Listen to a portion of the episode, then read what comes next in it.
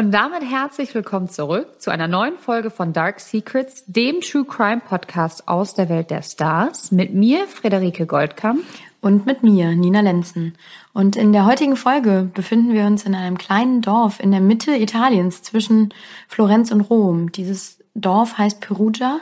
Es ist ein kleines, sehr romantisches Dorf, so wie man sich eigentlich einen, einen, ja, einen kleinen süßen Ort in Italien vorstellt. Und in diesem Dorf hat in der Nacht von dem 1. auf den 2. November 2007 eine sehr grausame Tat stattgefunden. Diese Tat hat die Ermittler sehr, sehr lange beschäftigt und ja, man hat Jahre gebraucht, um ansatzweise aufzudecken, was da eigentlich passiert ist. Genau. Aber zuerst wollen wir vielleicht noch mal ein bisschen intensiver über diesen Abend des 1. Novembers beziehungsweise über die Nacht vom 1. auf den 2. November sprechen. Es ist so, dass Meredith Kershaw, wird die so ausgesprochen, Nina? Ja, ne? Wir nennen wir sie Meredith. Meredith verließ diese, ihre Wohngemeinschaft in der Via della Pergola, um mit ähm, Freundinnen essen zu gehen. Und gegen 20 Uhr machte sie sich ungefähr auf dem Weg wieder nach Hause mit einer Freundin. Und um 20.55 Uhr trennten sich die Wege dieser beiden Freundinnen. Das war ungefähr 500 Meter von ihrer Wohnung, von Merediths Wohnung entfernt. Und es soll das letzte Mal gewesen sein, dass ihre Freundin sie lebend gesehen hat. Denn nur ganz kurze Zeit später, so zwischen 21 Uhr und ungefähr 4 Uhr morgens, wurde Meredith ermordet. Und zwar hat man 43 Mal auf sie eingestochen. Und am Ende starb sie halt ähm, an, an dem massiven Blutverlust durch die Stichverletzung am Hals und im Nacken. Und es waren wahrscheinlich oder möglicherweise zwei verschiedene Messer, wie man später herausgefunden hat. Und auch noch wichtig für später, es gab kaum Abwehrverletzungen. Raffaele, ein damals 23-jähriger Informatikstudent aus Bari, rief an dem Mittag des nächsten Tages ähm, vom Tatort aus die Polizei an und meldete einen Einbruch. Und er hatte nämlich Blut in der Wohnung gesehen und eine Person sei vermisst. Und bei ihm befand sich damals seine, was heißt richtige Freundin wahrscheinlich nicht, aber seine, ja doch, nennen wir sie mal ihre Freundin bzw. Liebhaberin, die 20-jährige Amanda Knox aus Seattle. Genau. Amanda kam, wie Friedi schon sagt, aus Seattle und war in Perugia, weil sie ein Auslandssemester machte. Und ähm, die Gründe dafür äh, gibt sie auch später in einem Interview bekannt. Sie sagt, dass sie in Seattle eigentlich immer so eine Art Außenseiterin war und äh, einfach sich frei, frei wollte und deswegen entschied, nach Italien zu gehen. Und so landete sie in diesem, in diesem kleinen, verschlafenen, romantischen Örtchen und wohnte eben in diesem Haus zusammen mit Meredith und äh, die zwei waren Mitbewohnerinnen. Und an dem Abend, ähm, als Meredith ermordet wurde, so gibt ähm, Amanda an, war sie mit ihrem Freund Raffaele zusammen. Die zwei ähm, haben einen Film geguckt, hatten an dem Abend auch Sex und ähm, sollen davon nichts mitbekommen haben. Und am nächsten Morgen ist Amanda in die Wohnung gegangen, in das gemeinsame Haus und beschreibt im Nachhinein, so wie ich finde, diesen Hergang als sehr eigenartig. Aber man weiß natürlich nie, wie man unter, unter so einem Schock oder wenn man dann unter Stress steht, einfach das alles wahrnimmt. Sie geht also rein, sieht, dass die Haustür auf ist, aber denkt sich nichts weiter dabei, geht dann in ihr Zimmer, ähm, weiß oder merkt, ihr Zimmer ist verschlossen, so wie sie es auch zurückgelassen hat und macht sich gar nicht weiter irgendwie, irgendwie Gedanken darum. Dann geht sie ins Bad, sieht schon einzelne Bluttropfen im Waschbecken, aber denkt sich auch dabei nicht viel. Und da ist schon der erste Moment, wo ich mich irgendwie gewundert habe. Aber ähm, für sie war das scheinbar irgendwie kein Grund zur Sorge. Danach geht sie duschen. Und äh, als sie die Dusche verlässt, sieht sie auf der, auf der Fußbodenmatte vor der Dusche weitere Blutflecken. Auch das wundert sie wohl nicht. Und erst als sie ihre Haare föhnte und dabei so den Kopf irgendwie nach vorne warf, sah sie, dass Fäkalien im Klo waren. Also jemand auf Toilette war und nicht abgespült hatte. Und das war der erste Moment, erst dann, wo sie ähm, irgendwie das Gefühl hatte, hier stimmt etwas nicht. Und dann ist sie aus diesem Bad raus, hat ihren Freund Raffaele angerufen. Er kam mit ihr oder kam zurück. Sie ist dann auch zu ihm gerannt und sie sind beide zurück und haben eben in dem Haus einfach sich umgesehen und dann versucht, ähm, Meredith zu erreichen. Aber die Tür zu ihrem Zimmer war verschlossen. Genau. Und was ich halt auch so krass finde, jetzt auch mit der Fußspur auf der ähm, oder der Blutspur von dem Fuß auf der Badematte. Ähm, wir schicken euch auch noch Bilder beziehungsweise packen die auch in die Show Notes und dann könnt ihr euch mal angucken. Also es gibt Bilder von dem Tatort und das ist halt ein richtiger Fußabdruck. Das ist nicht irgendwie so ein bisschen Blut, sondern es ist richtig. Da hat jemand ist in Blut getreten und damit auf eine Badematte. Und dass man da so ein bisschen so drüber hinweg schmunzelt, finde ich auch sehr, sehr komisch. Und vor allem, ähm, die WG war, hatte noch, noch zwei andere Zimmer, da waren, haben noch zwei andere Mädchen drin gewohnt. Und ähm, Meredith hat dann, nicht Meredith, sorry, die Amanda hat dann nämlich auch gesehen, dass in einem der Zimmer das total ähm, durchwühlt worden war. Das hat dann Raffaele und Amanda haben das dann zusammen gesehen und überall lagen Klamotten rum. Und dann haben die auch entdeckt, dass das Fenster eingeschlagen worden ist mit einem Stein. Und ähm, das scheint halt als so, als wäre da irgendwie ein Einbrecher gewesen. Und wie gesagt, bis, bis zu dem Zeitpunkt, das ist ja jetzt schon mittags, ne, ähm, haben die noch nichts von Meredith gehört. Und die Tür ist immer noch zu. Also ich meine, A, ich hätte schon längst dagegen gebollert, hat sie wahrscheinlich. Ich hätte mich in dem Moment auch schon total gefragt, okay, wieso reagiert sie nicht? Wieso geht sie nicht ans Telefon? Aber ich finde es auch seltsam, dass sie noch so lange gebraucht haben, um da, ja, mal tätig zu werden und dann ähm, die Polizei gerufen haben. Und als die dann da waren, haben sie die Tür aufgebrochen und ähm, haben Meredith gefunden. Und zwar lag die Leiche von dem jungen Mädchen unter einer Daunendecke und wirklich überall war Blut. Also man Blutspritze an den Wänden, äh, Blutlache auf dem Boden. Es gibt Bluthandabdrücke ähm, an so einem Schrank, als hätte sich da jemand noch festgehalten oder ob Meredith sich da noch festgehalten hat. Und es muss wirklich fürchterlich ausgesehen haben. Und ja, und Meredith war halt auch ja, nackt. Also ihr Slip wurde runtergezogen und ihr BH zerschnitten. Und in dem Moment sind die Beamten natürlich von einem Sexualverbrechen ausgegangen. Richtig. Und äh, die Ermittler ähm, fanden natürlich diesen ganzen Tatort etwas eigenartig, auch die Reaktion von Amanda und ihrem Freund Raffaele, weil die zwei ähm, nachdem sie die Polizei gerufen hatten und die Polizei eintraf, vor dem Haus standen und sich die ganze Zeit küssten. Also die trösteten sich quasi mit Lieb Liebkosungen, umarmten sich, küssten sich und ähm, das ist natürlich schwer zu beurteilen. Man weiß nie, wie der jeweilige Mensch in so einer Situation handelt und reagiert.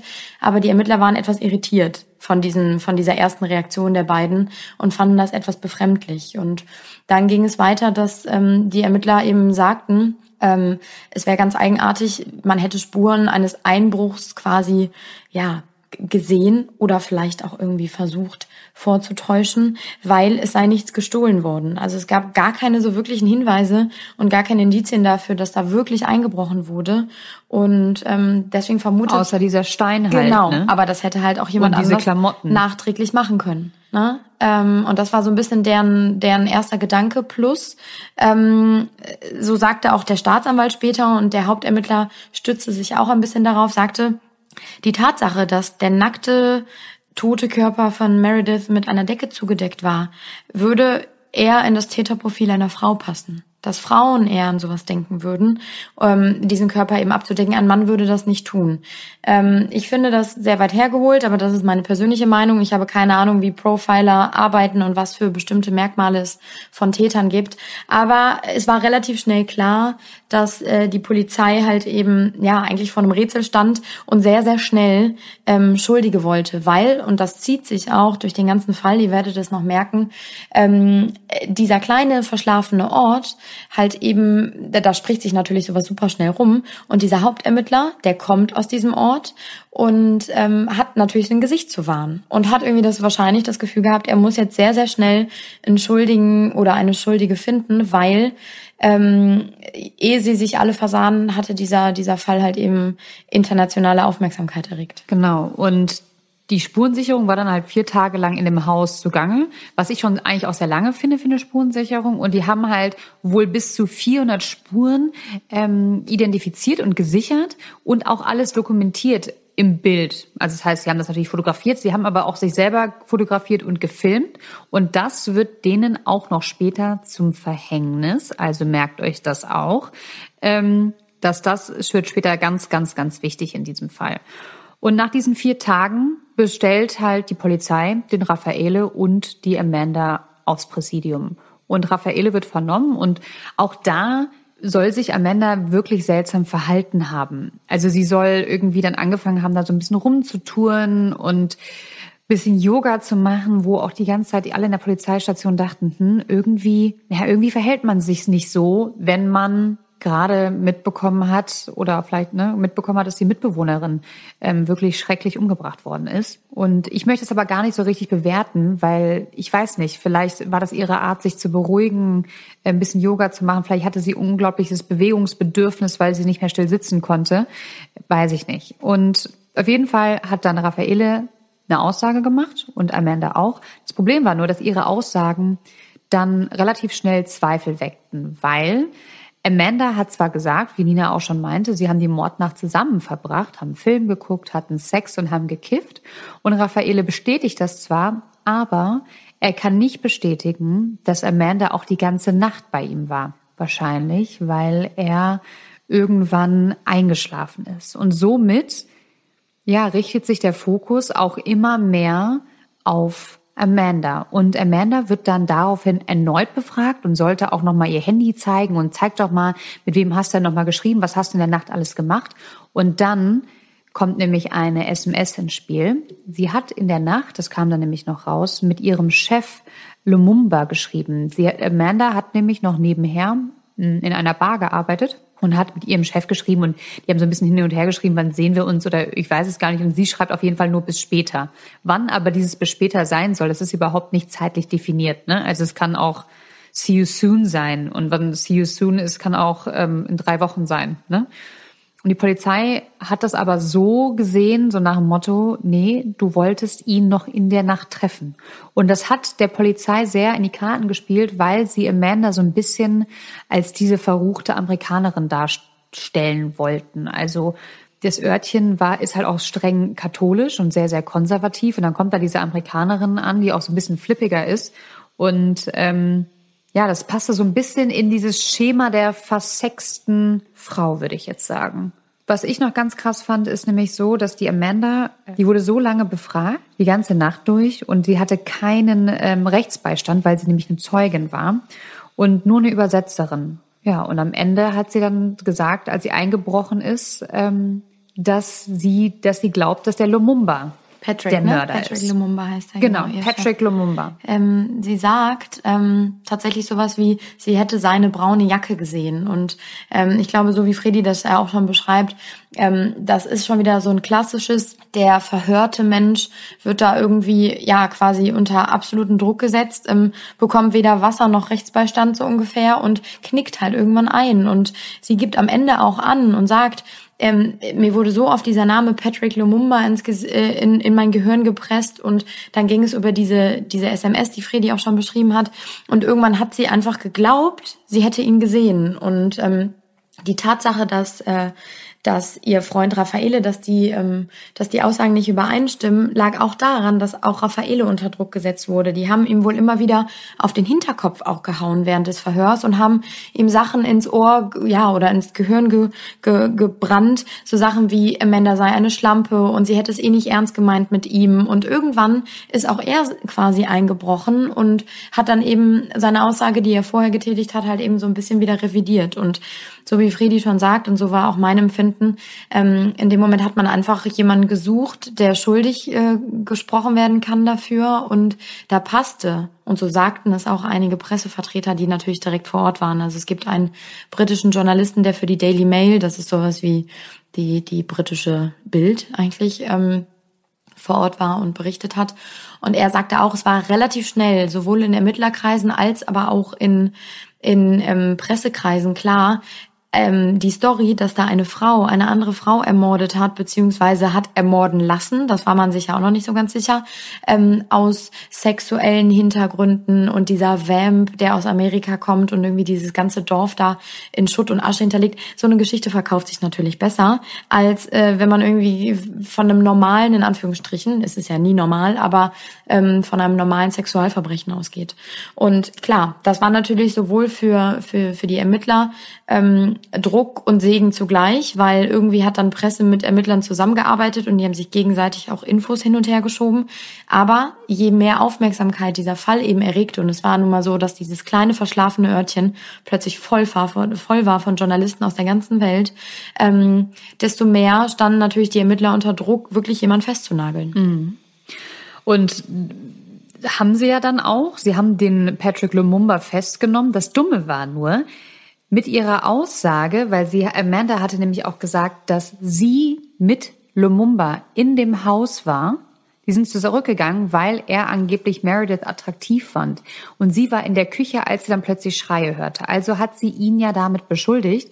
Ja, das Blöde ist halt nur, sie hat sich damit auch selber beschuldigt, weil sie ja dann auch angegeben hat, ähm, am Tatort gewesen zu sein. Und sie kommt daraufhin auch in Untersuchungshaft. Und sie hat einen Brief geschrieben, wo sie später auch gesagt hat, dass sie einer unglaublich stressigen Situation ausgesetzt worden war. Sie war geschockt, sie war extrem erschöpft, sie wurde stundenlang, stundenlang verhört und dass sie glaubt, sich das alles nur eingebildet zu haben. Also sie hat es halt auch direkt von Anfang an gesagt. Ähm, das wurde aber nicht, ja, würde ich jetzt mal sagen, das war denen dann sozusagen ziemlich egal, weil sie jemand hatten. Aber sie haben ja nicht nur Amanda und Lumumba und Raffaele festgenommen, sondern da war ja noch jemand. Und zwar. Aber das kam erst später, ne? Der Guido, das genau, kam, das der hat, kam später. Das hat ein bisschen gedauert. Ähm, erstmal, das fand ich noch so krass, da, da das will ich kurz einwerfen, ist, dass sie eigentlich im Prinzip einen Tag nachdem sie die drei ähm, verhaftet haben, dass sie dann direkt eine PK gegeben haben und da sitzt halt eben dieser Hauptkommissar und verkündet ganz stolz, dass sie ähm, den Fall abgeschlossen hätten und dass sie jetzt die Schuldigen hätten. Und das finde ich so ein bisschen, ähm, das zeigt schon, ähm, dass die einfach nur hinterher waren, irgendwie direkt jemand festzunageln, damit sie nach außen hin halt eben dieser tolle Polizeikommissar und eben diesen tollen Ermittler da irgendwie sind. Ähm, Danach ging es nämlich auch los, dass irgendwie die Hetzjagd natürlich auf sie noch weitergemacht wurde. Die ganze Presse hat natürlich dann Dinge irgendwie in ihrem Leben auseinandergenommen und recherchiert und das fand ich ganz skurril. Die haben ihr altes My MySpace-Profil gefunden. Ähm, da hieß sie Foxy Noxy und ähm, dieser dieser Spitzname wurde darauf ist eigentlich darauf zurückzuführen, dass sie früher ähm, im im Kinder-, Jugend-, Fußballclub von von der Schule wurde sie Foxy Noxy genannt und deswegen hat sie sich aus Spaß halt eben dieses My MySpace-Profil halt auch diesen Namen gegeben. Und da gibt es ein Foto, das zeigt sie in einem, in einem historischen Museum und da steht sie hinter so einem Maschinengewehr und posiert so ein bisschen dahin. Das ist natürlich unglücklich, aber dieses Bild wurde natürlich direkt irgendwie umgedreht, so nach dem Motto, sie wäre zu ganz viel schlimmer Gewalt irgendwie bereit. Plus Raffaele hatte ein Bild von sich online in den sozialen Medien wo er ähm, als Mumie verkleidet mit mit einem Messer in der Hand halt eben wahrscheinlich für Halloween posiert. Und das ging natürlich rum. So kreierte man ein Bild von diesen zwei Menschen, ähm, die halt eben zu dieser grausamen Tat scheinbar ähm, in, imstande gewesen sein sollen. Und äh, und man schob so, so ein bisschen immer wieder ähm, die Schuld vor allem auf Amanda, dass sie auch sexuell ihren Freund Raffaele, also man muss dazu sagen, die zwei kannten sich noch nicht lange. Und Amanda war ähm, genau das ist total irre. Und Amanda war mehr oder weniger die erste Freundin von Raffaele, weil er so ein bisschen so ein schüchterner ähm, äh, IT-Nerd eigentlich war und äh, total gar nicht sein Glück fassen konnte, dass Amanda irgendwie ihn so toll fand. Und ähm, äh, daraus kreierte man dann eben die Geschichte, Amanda hätte ihn mehr oder weniger verführt. Und äh, dann, ungefähr drei Wochen nach dem Mord, kommt Patrick, Patrick Lumumba kommt frei, weil er ein Alibi hat. Und äh, ähm, dann geht's erstmal weiter. Man, man überlegt die ganze Zeit, okay, warum hat sie ihn überhaupt beschuldigt? Warum hat sie seinen Namen mit ins Spiel gebracht? Ähm, ja, aber überleg mal, du bist, ich da muss, da habe ich so lange nochmal drüber nachgedacht. Ne? Warum hat sie das getan? Ich meine, wenn du da sitzt und so befragt wirst, du bist verwirrt, du hast mega Angst, du hast wahrscheinlich zum ersten Mal in deinem Leben eine Leiche gesehen und du sprichst die Sprache gar nicht. Und dann stell mal vor, du sitzt da dann hast du deine Übersetzerin, die wahrscheinlich auch nicht auf deiner Seite ist, und irgend so einen eifrigen äh, italienischen Polizisten, der krass auf dich einredet. Du, du weißt doch gar nicht, was mit dir passiert. Und ich glaube, da sind wahrscheinlich auch so viele Missverständnisse gewesen. Also ich meine, du spielst ja auch so ein bisschen stille Post mit der dritten Person ähm, Horror. Ich finde es eine absolute, absolute Horrorvorstellung. Ganz schlimm. Und dann wirst du da irgendwie, also das erzählt Amanda auch später, dass sie während des Verhörs die ganze Zeit angeschrien wurde und ihr gesagt haben, sie hätte eine Amnesie und sie würde gar nicht mehr wissen, was passiert ist und sie würde doch wissen, wer der Mörder ist. Also ich glaube, und das ist ja auch nachgewiesen, dass du einem Menschen, der so unter so einem ähm, Stress steht und so ein Trauma erlitten hat, dass du dem sehr, sehr einfach und sehr, sehr schnell oder schneller als einem in dem Moment normalen Menschen in Anführungsstrichen einfach irgendwelche Erinnerungen einpflanzen kannst. Und voll und dann, dann gibst du ja auch nach und sagst dann vielleicht auch noch irgendwie so ja so war's, weil du auch willst, dass es aufhört, ne? Richtig, ganz genau. Ganz genau, das ist es. Aber so ist es erstmal. Patrick kommt frei und es sind dann am Ende erstmal Amanda und und Raffaele, die weiter in Untersuchungshaft sitzen und ähm, ja, und dann kommt raus, das, was Freddy eben schon angedeutet hat, auf einmal kommt eine dritte Person ins Spiel.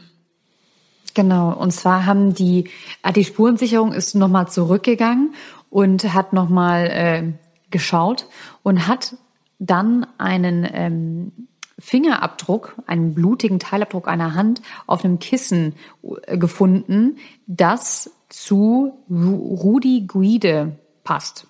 Der Typ war tatsächlich zu dem Zeitpunkt nicht mehr in der Stadt. Der ist nach Deutschland geflohen. Er hatte keinen Job, als er in Italien gelebt hat und war auch schon mal wegen Einbruch festgenommen. Und so hat man nämlich auch seine DNA dann ähm, feststellen können. Und vor allem seine DNA war überall am Tatort und auch in der Vagina von Meredith. Also die hatten offensichtlich Sex und man ist ja auf einem Sexualverbrechen ausgegangen. Vielleicht hatten sie Sex oder vielleicht wurde sie vergewaltigt. Dann könnte man ja eigentlich meinen, der Fall ist abgeschlossen, ne? Weil vorher hatten sie nicht so richtige Beweise mit DNA. Jetzt auf einmal haben sie diese DNA von, ich nenne ihn jetzt einfach Guide, der hatte so einen ganz komischen Namen, Guide überall. Aber die Ermittler haben auch bei Raffaele zu Hause weitergeschaut und haben die mögliche Mordwaffe gefunden, und zwar ein Messer. So, auf diesem Messer waren halt ähm, ja ein paar DNA-Spuren, aber man muss dazu sagen, die DNA-Spuren von Amanda und von Raffaele waren drauf und ganz, ganz, ganz, ganz, ganz bisschen von Meredith. Und diese DNA-Spuren, das sagte man auch später, die hätten auch einfach davon kommen können, wenn zum Beispiel die Meredith bei denen zum Abendessen war und dieses Messer einfach mal in der Hand hatte. Aber die Polizei hat es halt irgendwie so gedreht, nee, ähm, das ist von den beiden und es gehört zur Tatwaffe. Und es wurden halt auch noch Blutspuren äh, von Amanda in, im Bad gefunden. Aber auch diese Blutspuren waren so klein, dass man sich heute gar nicht sicher ist. Es hätte auch zum Beispiel vom Zahnfleischbluten kommen können. Also wenn die sich morgens die Zähne geputzt hat und es ein bisschen geblutet hat, das hätte auch davon kommen können. Und was ich auch total krass fand, es wurden von Amanda in dem Zimmer von Meredith keine Spuren gefunden. Richtig. Ähm, und da, das, das alles spricht ja irgendwie schon, also ein gesunder Menschenverstand würde jetzt schon sagen, okay, diese, die, überall wurden Spuren von Rudi, ich nenne ihn Rudi, weil ich seinen Nachnamen auch nicht wirklich aussprechen weiß. was. Okay, Rudi. dann nennen wir ihn Rudi. Genau, er heißt jetzt ähm, Rudi. Und, äh, und von, Mary, äh, von Amanda war kaum was da und ich meine, dieses Messer fand man bei ihrem Freund. Es ist klar, dass sie das wahrscheinlich irgendwann mal in der Hand gehabt hat und ähm, ich habe dann mal ein bisschen, ein bisschen recherchiert und diese DNA-Spuren, die von Meredith da auf der Klinge gewesen sein sollen, es ist so, äh, und das sagten auch später ähm, Spuren, Spurensicherer und eben Experten, dass so DNA-Spuren, da, das kann wirklich, und so konnte ich das ganz gut verstehen, ähm, sobald du einmal mit deiner Hand über deine Haut streichst, werden quasi so Staubpartikel losgelassen. Und allein davon hätte das schon sein mhm. können. Also ja, weil es genau. so wenig war. Es war Richtig. so wenig. Also ganz, ganz, ganz komisch. Und dann, und das fand ich nämlich auch sehr, sehr krass, ähm, gibt es einen, einen Informanten, einen Ermittler bei der Polizei, der wohl mit Rudi auch in Kontakt stand, beziehungsweise sich als Informant angeboten hatte, der dann Rudi, der, wie Fredi schon sagte, halt eben nicht mehr im Land war, ähm, mit ihm skypte. Und dieses Gespräch wurde aufgezeichnet. Und man hört halt eben Rudi, wie er sagt, ähm, dass er Meredith einen Tag vorher kennengelernt hat und auch am Abend des Mordes bei ihr war. Aber, so sagt er im O-Ton, sie hatten keine Kondome, deswegen lief da nichts. Er ist ins Bad gegangen und währenddessen hört er Schreie. Dann kommt er raus und sieht noch ein Gesicht, aber weil es so dunkel ist, kann er halt eben nicht erkennen, von, von welcher Person das ist. Diese Person rannte dann einfach nur weg und ähm, sah dann, wie Meredith einfach am Boden liegt und blutet. Und ähm, während dieses Gesprächs über Skype sagt er mehrfach, I don't know what to do und ich werde mich umbringen. Also man merkt so richtig, er ist total verzweifelt, sagt dann aber auch noch am Ende, Amanda hatte nichts damit zu tun, sie war nicht da. Also das ist ja eigentlich schon so die erste mh, mm, dieser erste Impuls, den man dann haben sollte, okay, es ist kaum irgendwie Spuren von Amanda zu finden. Und jetzt sagt auch noch der vermeintlich schuldige Mensch, ähm, sie war nicht da irgendwie anwesend. Da muss man doch eigentlich als Ermittler irgendwie äh, drüber nachdenken, dass man vielleicht einen Fehler gemacht hat, ne? Ja, aber das ist, ähm, es kommt ja trotzdem zur Anklage. Also die haben gesammelt und diese ganz wenigen Indizien und äh, DNA-Spuren reicht der Staatsanwaltschaft in Italien und in Perugia. Und jetzt pass auf, die Anklage oder laut der Anklage haben drei Menschen Meredith in einem perfiden Sexspiel getötet, das schief ging. Also ich habe das Gefühl, wenn, wenn man das halt so hört, die haben halt einfach verzweifelt versucht, Amanda und Raffaele so ein bisschen damit einzubinden. Dann haben sie diese Geschichte von äh, äh Rudi, ne, der gesagt hat, die war überhaupt nicht da. Da haben die sich wahrscheinlich gedacht, ja gut, nee, ähm, das geht ja jetzt nicht, weil wir haben ja schon gesagt, dass sie die ganze Zeit da war. Wir haben die ja schon öffentlich äh, eigentlich zur Mörderin deklariert. Wie kommen wir da jetzt raus? Okay, wir machen da jetzt so eine Dreiergeschichte draus. Und ähm, die hatten alle zusammen sexuelle Spielchen oder vielleicht hat die das irgendwie angemacht, da zu dritt auf eine Frau loszugehen und äh, die umzubringen. Ne? Und tatsächlich, und ich finde, es klingt wirklich so bekloppt, aber ähm, der Prozess ging los. Im Januar 2009 beginnt der Prozess wegen Mordes und sexueller Nötigung. Und da war, ähm, ja, das ist zwei Jahre, muss man überlegen, zwei Jahre nach dem, nach dem Mord geht der Prozess dann Anderthalb los. ungefähr, ja. Ja, anderthalb. und in der Zeit saßen ja auch Amanda und Raffaele ähm, die ganze Zeit schon im Gefängnis. Ne? Richtig. Ne? Und da wurde direkt eigentlich, und das fand ich auch so krass, weil ich darüber nachgedacht habe, ob ich mich noch so daran erinnern kann. Und ich habe halt immer nur vor Augen, ähm, dass die ganzen Medien und die Presse und egal wo man hingeguckt hat, waren halt immer nur Berichte über Amanda. Sie war der Engel mit den Eisaugen. Das ist eigentlich so der bekannteste Spitzname von ihr. Und ähm, es wurde nie so wirklich über Rudi gesprochen.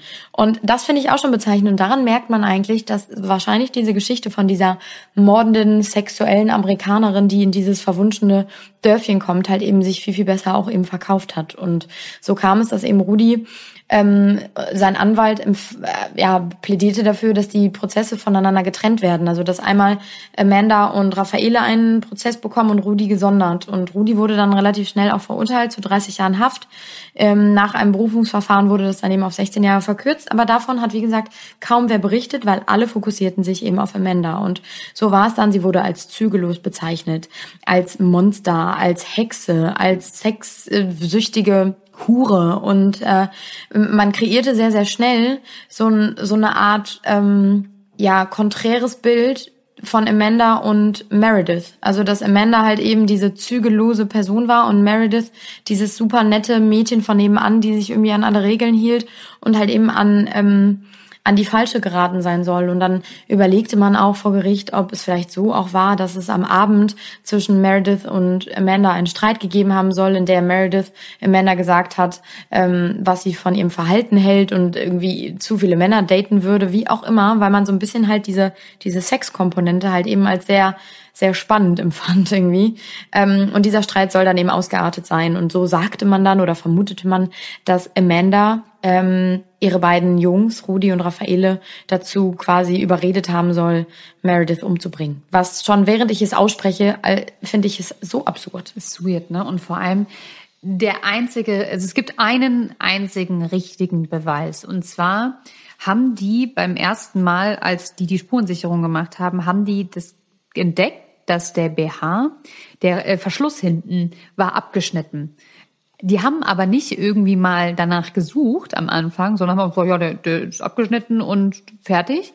Dann sind sie 48 Tage später, also wir sind jetzt wieder im Jahr 2017, wieder dahin gegangen und haben diesen Verschluss gefunden. Und im Prozess ähm, nutzt die Anklage diesen BH-Verschluss, weil da sind Fingerabdrücke von Raffaele drauf. Und das ist eigentlich die einzige richtige Spur, die zeigt, dass er vor Ort gewesen sein soll. Ne? Wobei man aber auch sagen muss, dass die, die Art und Weise, wie die Spuren gesichert worden sind, war halt auch einfach wirklich ähm, ja grob fahrlässig.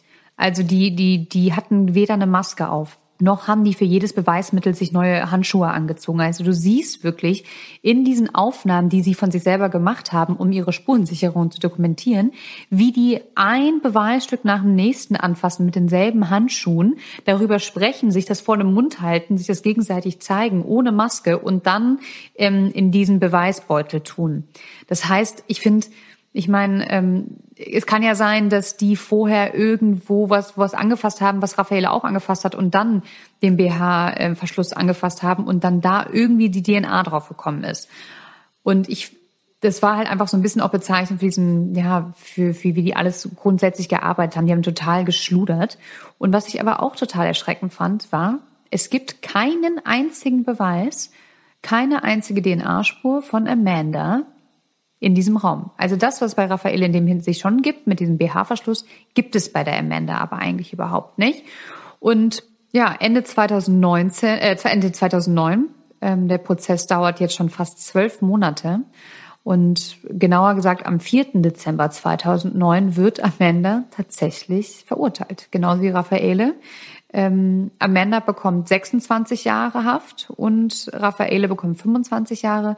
Ähm, Amanda bekommt das eine Jahr mehr, weil sie den ähm, Lumumba fälschlich beschuldigt hat. Ganz genau. Und ähm, rückblickend erzählt Amanda in einem Interview von der Zeit im, im Gefängnis, wie schlimm es für sie war. Also sie spricht von einem dunklen Ort, an dem sie sehr große Angst hatte und äh, des Öfteren an Selbstmord gedacht hat und immer sich wieder vor Augen geführt hat, dass sie ähm, erst mit ja Anfang Mitte 50 dieses Gefängnis verlassen werden kann und da schon Familienmitglieder von ihr gestorben sind. Und das hat sie natürlich eben ganz ganz traurig gemacht. Und dann sind auch Dinge passiert, die ganz unschön sind, finde ich, während sie da im Gefängnis saß, wurde, ähm, hat sie Tagebuch geschrieben und dieses Tagebuch wurde veröffentlicht. Also da merkt man auch, dass eben irgendwie scheinbar die Polizei vor allem mit der Presse zusammengearbeitet hat und plötzlich wurde Amandas komplettes Privatleben halt eben in der Presse breitgetreten und da, und das finde ich so irre, erzählt sie halt eben von dem Sexualkontakt, den sie mit Männern hatte. Ich meine, dieses Mädchen ist Anfang Mitte 20 zu dem Zeitpunkt ähm, oder war ähm, und natürlich hatte sie irgendwie sexuellen Kontakt zu Jungs. Und die Rede ist hier von sieben, sieben verschiedenen Männern. Und sie wurde ähm, dann als ja noch größere Hure, als man eh schon irgendwie von ihr dachte, halt eben dargestellt. Und äh, so erzählte man dann auch, sie sei HIV-positiv. Also das ist dann auch wieder auf einmal etwas, was um für einfach noch um dieses Bild zu verstärken, was für ein schlimmer Mensch sie gewesen sein muss, ähm, wurde dann erzählt, sie sei HIV-positiv. Das äh, entpuppte sich natürlich dann als völlig unwahr. Aber all das musste sie irgendwie in dieser ganzen Zeit im Gefängnis halt eben mitmachen. Und ähm, auch Raffaele, der äh, gerade in der Anfangszeit, ich glaube, er saß sechs Monate, also ein halbes Jahr in Einzelhaft erstmal und wurde da, so sagt er selber, fast depressiv. Also dachte jeden Tag an Amanda und wollte auch irgendwie Kontakt zu ihr aufnehmen, aber es war relativ schnell klar, dass sie diesen Kontakt gar nicht mehr so wollte. Und ähm, das hat ihn dann natürlich auch irgendwie äh, noch trauriger gemacht. Und ähm, ich glaube, diese Zeit in diesem Gefängnis muss die beiden Menschen gebrochen haben. Also sie sagen auch, und gerade Raffaele sagt rückblickend, ich führe auch gerade ein Leben, was ich nie wollte. Und auch danach, also ich meine, die beiden sind frei, das ist so ein kleiner Disclaimer, aber ich denke, das weiß jeder. Ähm, aber ich denke, da sind wir uns allen klar, dass ähm, die beiden nie wieder ein normales Leben führen werden können. Also man kennt sie ja überall. Ne? Und die laufen über die Straßen, das sagt Raffaele auch mal in einem Interview. Er läuft in seiner kleinen, er lebt mittlerweile wieder in Bari, diese kleine verschlafene Stadt, auch in Italien in seinem Heimatdorf, natürlich kennt ihn da jeder. Ne? Er läuft über die Straße und wird angesprochen. Und ich denke, man freut sich darüber, wenn man angesprochen wird, wenn man was Schönes gemacht hat. Aber äh, niemand möchte irgendwie mit so einem grausamen Mord in Verbindung gebracht werden. Ja, absolut. Und es sind halt drei Jahre im Gefängnis, ähm, bis das Berufungsverfahren ähm, anfängt. Und das ist dann im November 2010, weil ähm, auf einmal ein Zeuge auftaucht, der sagt, dass der Rudi ähm, im Knast die Tat zugegeben hat. Ihm gegenüber. Gut, und deswegen wird Berufung eingelegt, aber Rudi ähm, bestreitet das natürlich und beschuldigt auch weiterhin Amanda und Raffaele. Ne? Und in diesem Berufungsverfahren gibt es dann aber zum ersten Mal wirklich erste Zweifel an der Beweisführung und an den Beweisen, dass es einfach nicht ausreicht. Und dann ist es tatsächlich so, dass am 3. Oktober 2011 sie freigesprochen werden. Ja, da denkt man so, jetzt zumindest ist der Fall abgeschlossen und wie geil, ähm, sie sind frei nach drei Jahren unschuldig im Gefängnis, aber es hört einfach nicht auf, weil 2013 legt dann ähm, wieder die Staatsanwaltschaft Berufung gegen die Freisprüche ein und will das Verfahren neu durchführen. Und weil, und die Begründung von denen ist nämlich, dass in der ersten Berufung ähm, sich nur auf die DNA-Problematik berufen worden ist. Aber es gab wohl ein, ein Protokoll über tausend Seiten. Da waren noch ganz, ganz viele andere Aspekte, die nicht gewürdigt worden sind. Und deswegen wollen sie nochmal einen neuen Prozess. Und so kommt es dann auch, dass Ende 2013 der zweite Prozess beginnt. In der Zeit, muss man aber auch sagen, ist Amanda auch schon wieder in der USA und sie kommt auch nicht zurück nach Italien für den zweiten Prozess, kann ich auch absolut verstehen. Ich wäre auch nie wieder ähm, zurückgegangen. Und es geht wieder um dieses Messer, um dieses eine Messer, wo die Mini-Mini-Spur von äh, Meredith drauf war und auch wirklich die Minispur von Amanda Knox gefunden worden ist.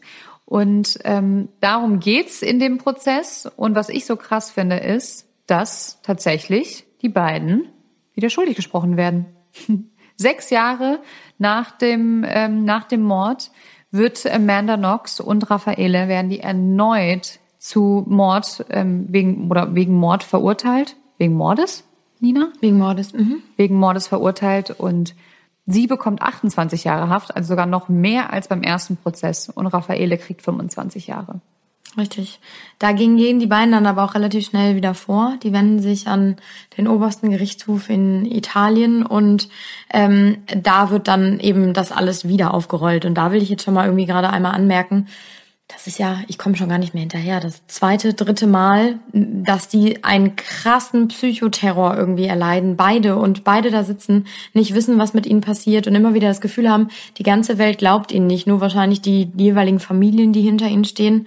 Aber das muss ein unfassbar grausames Gefühl sein, dass man da immer wieder sitzt und immer wieder wird irgendwas neu aufgerollt, sei es jetzt wegen dieser schlimmen Beweisführung oder aber auch, und das sagte man dann eben am Ende auch, ähm, ist halt einfach, dass äh, äh, wie Fredi es eben schon beschrieben hat, dass die, dass, dass die Vor Vorgehensweise bei, bei, bei der Tat, ähm, bei, bei der Tatortsicherung und eben all diese ganzen Spurensicherung so schlecht gearbeitet hat, dass da halt einfach keine genaue hundertprozentige ähm, DNA-Spur eben ermittelt werden konnte. Und ähm, das wurde dann halt eben auch in diesem, in diesem letzten Prozess quasi ähm, nochmal ganz, ganz groß thematisiert. Und am Ende ist es so, dass ähm, beide entlastet wurden und beide freigesprochen werden endgültig. Genau, also die äh, haben ja dann einmal diese 25 Jahre bzw. 28 Jahre bekommen und dann, ein Jahr später, ist nochmal das oberste Berufungsgericht von Italien zusammengekommen und hat sie freigesprochen, wie du gerade schon sagtest. Aber die wurden ja nur freigesprochen aus Mangel an äh, Beweisen, ne? Richtig, aber wobei das heißt, 2015, ja. die haben dann ein Jahr später oder anderthalb Jahre später circa die äh, Begründung veröffentlicht und ähm, da war eben in diesem Schreiben gibt's mehrere Gründe. Also einmal sagen sie eklatante Fehler bei der Beweisführung beziehungsweise bei den Ermittlungen, dann aber auch der Hype in den Medien, der halt eben dieses Bild eines eines Monsters geschaffen hat. Natürlich, dass irgendwie äh, dann die wilde und verzweifelte Suche nach Schuldigen und da sind wir wieder bei diesem Ermittler, der irgendwie seinen Kopf wahren wollte. Und Übrigens, der ähm, der Staatsanwalt hieß damals der Manini, Giuliano Magni, Manini. Richtig, der genau. auch in in äh, Puglia Puglia. Perugia, der kommt Perugia. von da. Der kommt von da eben. Also es ist sowohl Hauptermittler als auch Staatsanwalt, die beide aus diesem Dorf kommen, die natürlich, also ich stelle es mir so vor, die laufen da durch die Straßen und jeder kennt sie. Und natürlich brauchst du dann irgendwie, musst du dich immer rechtfertigen und dann fragt wahrscheinlich jeder, oh Gott, wie, wie schlimm dieser Mord und gibt's da schon einen Schuldigen. Wahrscheinlich ist es, ist es doof, wenn du da erstmal niemanden hast und brauchst dann jemanden, aber was ist denn das für ein Grund, ne? Und ähm, das ist halt einfach, und ich finde auch bezeichnend, dass nach dieser ganzen Geschichte dieser Staatsanwalt eben zum Oberstaatsanwalt ähm, ernannt wird. Also die haben auch noch an dieser ganzen Geschichte halt irgendwie privat und beruflich halt eben profitiert. Ne? Was ich auch einfach, was ich einfach Wahnsinn finde, ist, dass ähm, Amanda Knox acht Jahre lang, acht Jahre lang, ihre ganzen 20er Jahre sich damit rumgeschlagen hat. Und überleg mal, was in acht Jahren alles passiert und wie oft ich, also nach einem, weiß ich nicht, nach einem schweren Jahr, ich hatte jetzt auch mit Corona, es war ein scheiß schweres Jahr, wie oft man da auch einfach mal echt so Zusammenbrüche hat oder man denkt, ey, ich kann nicht mehr. Und überleg mal, wenn du acht Jahre lang mit, mit wirklich schlimmen Sachen rumschlägst, wo es wirklich um deine Zukunft geht, um deine Freiheit geht. Ähm, das finde ich schon total, das finde ich unglaublich krass. Und ich finde es wahnsinnig toll, ähm, muss ich jetzt dazu sagen, wie sie sich jetzt gemacht hat. Ähm, sie ist ja jetzt Journalistin und hat einen ganz erfolgreichen Podcast. Sie hat auch einen True Crime Podcast. Und sie ist Mama geworden. Und das war nämlich auch einer der Gründe, warum wir diese Folge machen wollten. Sie ist Mutter geworden und ähm, ja, versucht ein einigermaßen normales Leben zu führen. Aber ich finde, manchmal bleibt trotzdem noch ein kleines Geschmäcklere hängen, weil man weiß immer noch nicht zu 100 Prozent, was in der Nacht passiert ist. Ne? Mhm. Richtig. Also ich und ich frage mich ja. manchmal schon, sorry, und ich frage mich manchmal schon, wenn ich einen Instagram-Account angucke, war sie es vielleicht doch? ich, man ist so, weil es halt nicht 100% klar ist. Ja, man ist immer so, ich, ich kann ein Gefühl teilen, weil man immer so hin und her gerissen ist zwischen ähm, sie scheint so unnahbar und so gefühllos und emotional halt eben sehr kühl. Ähm, und dann denkt man sich, okay, macht sie jetzt gerade all das, was sie vielleicht erlebt hat, sich auch zunutze und profitiert da irgendwie von. Aber auf der anderen Seite gibt es genauso Material von ihr, wo sie halt eben vor der Presse wegläuft und völlig verzweifelt ist und in Tränen ausbricht, weil irgendwie ein Paparazzo hinter ihr herrennt. Ich glaube einfach, dass sie versucht, mit dieser Situation und mit ihrem Schicksal, das ja fast ist, einfach irgendwie zu leben. Und ich finde, dieses, dieses Bild, also sie hat ähm, vor ein paar Tagen ein Bild von sich und ihrer Tochter, die scheinbar schon seit ein paar Monaten auf der Welt ist, aber sie hat sich eben entschlossen, das erstmal geheim zu halten, aus natürlich nachvollziehbaren Gründen. Sie postet nämlich unter dem Bild äh, einen Text und sagt halt, dass sie seit ihrer Entlassung einfach versucht hat, ihre Identität irgendwie zurückzugewinnen und ähm, die Menschen, die sie liebt, davor zu schützen, ähm, dass sie ausgenutzt werden oder halt eben ihnen in ähnliches Schicksal ereilt. Und deswegen hat sie halt ähm, ihre Tochter geschützt und sagt aber auch im selben Satz, dass sie, ähm, dass das das einzige Bild jemals sein wird, das sie mit den sozialen Medien teilt. Und auch da habe ich mich wieder gefragt, okay, warum machst du es überhaupt? Warum porträtierst du und dokumentierst du auch deine komplette Schwangerschaft? Ähm, ähm, auf Instagram. Aber, und das hat sie dann auch erzählt und ich kann es nachvollziehen, dass sie sagt, sie macht das als Prävention quasi, um selber die Kontrolle zu behalten, weil ihr genau klar ist, ähm, dass es sonst jemand anders tun würde. Irgendjemand anders würde Bilder von ihr und der Tochter irgendwie posten. Jemand anders würde Schwangerschaftsbilder von ihr hochladen, wie auch immer. Und so nimmt sie so ein bisschen direkt den Wind aus den Segeln und hat eben die Kontrolle über, über das, was sie halt eben ähm, postet und macht und tut und wie ihr Leben halt ist. Und das verstehe ich so ein bisschen, weil wenn du mit Anfang 20 auf einmal diesen Boden unter den Füßen weggerissen bekommst ähm, und irgendwie die ganze Welt über dich urteilt und Dinge über dich verbreitet, die vielleicht teils wahr sind, vielleicht auch nicht, ähm, das, das schädigt dich ja nachhaltig. Ja, total. Es ist eine eine, eine, eine, eine absolute Horrorgeschichte. Und vielleicht, also entweder ist es ihr dunkles Geheimnis, dass sie das für immer sich für sich behalten hat und damit davongekommen ist was ich persönlich aber nicht glaube. Oder man kann auch einfach mal das dunkle Geheimnis von der, der italienischen Justiz, ja, also ähm, wie die wirklich mit Biegen und Brechen versucht haben, diesen Fall zu konstruieren und da jemanden, äh, jemand Schuldigen hinter Gitter zu setzen, ohne Rücksicht darauf, dass das ein junges Mädchen ist, die einfach noch ihr Leben, ihr komplettes Leben vor sich hat und ähm, es muss ja auch für die Angehörigen von Meredith unglaublich angestrengt gewesen sein und auch für die unglaublich aufreibend und ähm, das ist an, einfach eine absolut tragische Geschichte, wo man am Ende nicht genau weiß, wer der Mörder ist. Und deswegen, das wird mich, mich jetzt total interessieren, was glaubt ihr denn? Wie ist das Ganze abgelaufen? Wer hat Meredith ermordet? Schreibt uns das doch gerne einfach bei unserem Instagram-Kanal. Dark Secrets, der Podcast, oder schreibt uns eine E-Mail. Die E-Mail-Adresse findet ihr auch bei uns in den Show Notes. Und ähm, da sind wir ganz gespannt, was ihr dazu sagt. Richtig, genau. Und vielleicht auch, ähm, weil das hat mich die ganze Zeit beschäftigt, während ich da recherchiert habe und mir Gedanken zu dem Fall gemacht hat. Ähm, wie, wie lebt man so ein normales Leben weiter? Weil sie erzählte auch in manchen Interviews, dass sie äh, nie einen normalen Job eigentlich äh, führen, äh, annehmen konnte oder beziehungsweise arbeiten konnte, halt wenn immer unter einem, unter einem anderen Namen, weil natürlich egal, wo sie irgendwie agiert oder wo sie sich bewarb oder halt eben dann hat sie für eine Zeitung geschrieben unter einem anderen Namen, weil sofort ihr Name natürlich überall aufploppte in den Gedanken der Menschen und ähm, Sie sagt auch, dass ihr ihr größtes Glück oder ihr größter Wunsch eigentlich wäre, in einem deutschen kleinen Ort zu wohnen, wo sie niemand so wirklich kennt und wo sie ein ganz normales Leben führen kann mit ihrem Mann und mit ihrer Tochter. Und das war dann meine nächste Frage. Ähm, wie erzählt man seinem Kind, ähm, als Mama, warum man so berühmt ist, beziehungsweise warum vielleicht manchmal noch die Presse vor der Tür steht oder so. Das kann natürlich in ein paar Jahren alles wieder weg sein oder dieses mediale Interesse nimmt natürlich immer ab, aber ich glaube nicht, dass es ganz für immer einfach komplett abebbt ähm, und die Tochter das mit Sicherheit auch irgendwann mitbekommt. Und das sind eben so Sachen, wo ich finde, ähm, ja, man, man, man weiß es nicht hundertprozentig, aber man darf halt auch nie vergessen, dass im Prinzip eigentlich die Existenz von oder die Existenzen zweier Menschen ähm, komplett zerstört wurden im Prinzip und die einfach nur dabei sind, irgendwie das wieder aufzubauen und ihr normales Leben irgendwie einigermaßen führen zu können. Ne?